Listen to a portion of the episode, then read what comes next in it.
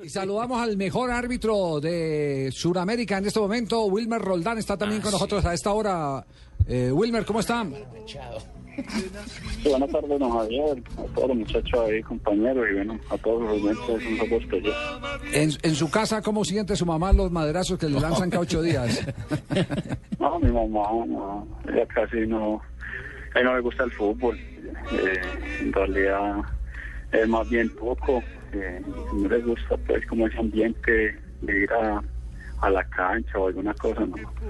Porque ella es de un carácter muy fuerte, entonces dice que si va de punta a pitar se agarra con alguien adentro. ¿no? ¿Cómo hacía para dejarlo salir a jugar a pitar?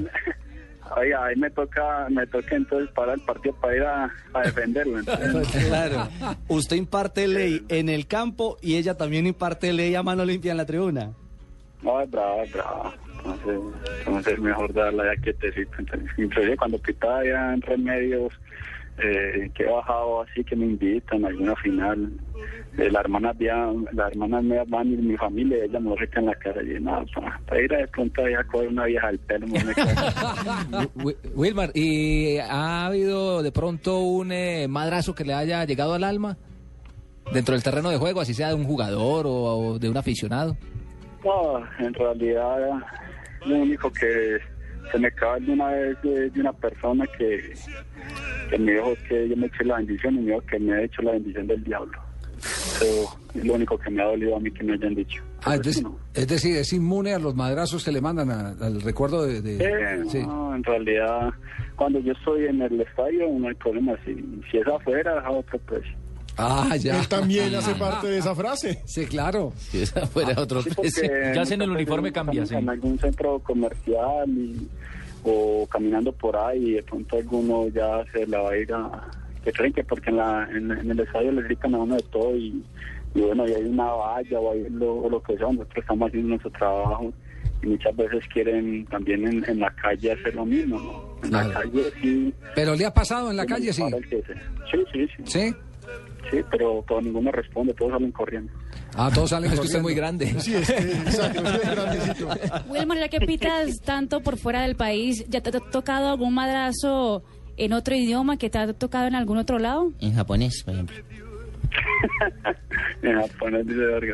No, no, en realidad no. Pues, yo creo que alguna vez una anécdota buena vez que yo estaba pitando un partido Rusia-Qatar. Y eso que le hicieron una falta a un ruso y, y- y como que no la pité y ese tipo de me vino encima y me habló en ruso. Yo creo que me mentó la madre ahí. Yo también le dije en, en- en español. que yo no entendí por él tampoco. ¿Usted qué le dijo? Ahorita pues, Garbimba.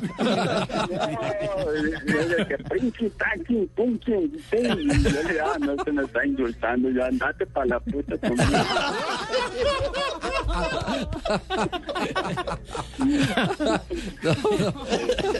Porque yo no le entendí nada. Y él tampoco. No, y él tampoco a mí. ¿eh? Oiga. Y me hizo después un árabe, terminó el primer tiempo que a protestamos un penalti, ya pita, yo le, le, le dije a los dos, y sentámonos que ustedes están inmolando aquí. Ese es un tema jodido cuando, cuando pues, son idiomas que uno no conoce, porque es eh, en español o portugués o inglés, Sí. de pronto maneja uno un poco, sí, pero... Pero, cuando Pero por ejemplo, en, por ejemplo en árabe- guaraní, en guaraní, eh, ¿ya se sabe el madrazo en guaraní o no? No, no, no, yo en, en guaraní, pero en, en realidad eh, hay jugadores que, que, que creen que uno sabe, entonces ya a veces les, los, los saludo les digo dos o tres palabras que me en guaraní, entonces ya ellos se abstienen de decir alguna cosa. Ah, la- los ahí. Va amarrando. Claro. Les mide el aceite de entrada. Las, las tres que se aprendió y con esas tres ya... Con esas se defiende. 99 Ya, creo que este árbitro es como- muy pilo. Como buen paisa, como buen paisa le toca a uno ahí, ahí sacar el repertorio. Rebuscarse, rebuscarse. Bueno, pues ya ahora, a partir, a partir de ahora ya tiene eh, para eludir el madrazo de su mamá cuando le menten la madre, asumo lo que es para la madre Laura. Claro. ¿Usted ha ido a. Belencito? Sí, ha ido a Belencito ahí al santuario, sí.